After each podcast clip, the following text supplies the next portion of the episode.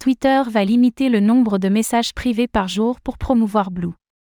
Vendredi soir, Twitter a annoncé que le nombre de messages privés par jour allait être limité pour les utilisateurs n'étant pas abonnés à sa formule payante.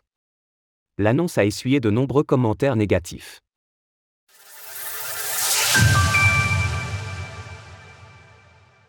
Twitter imposera une limite au nombre de messages privés quotidiens.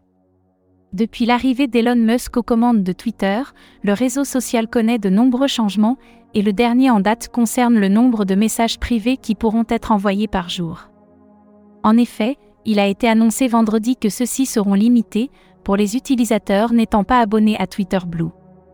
Pour justifier ce choix, la prétendue raison invoquée est une volonté de réduire le nombre de spams. Nous allons bientôt implémenter quelques changements dans nos efforts pour réduire le spam dans les messages privés. Les comptes non vérifiés auront des limites quotidiennes sur le nombre de MP qu'ils peuvent envoyer.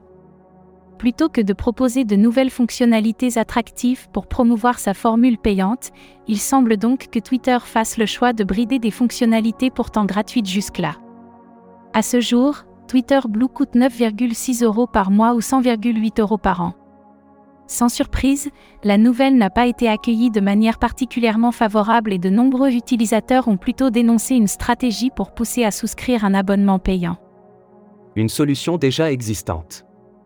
Par ailleurs, d'autres utilisateurs ont pointé du doigt qu'un filtre existait déjà pour qu'un compte puisse choisir qui est en mesure de lui écrire ou non. En effet, il suffit pour cela de se rendre dans les paramètres, pour suivre Privacy and Safety et Direct Message afin de modifier les réglages. Ainsi, l'angle d'attaque choisi ici pour réduire les bots et les spams peut interpeller, alors que des fonctionnalités existent déjà.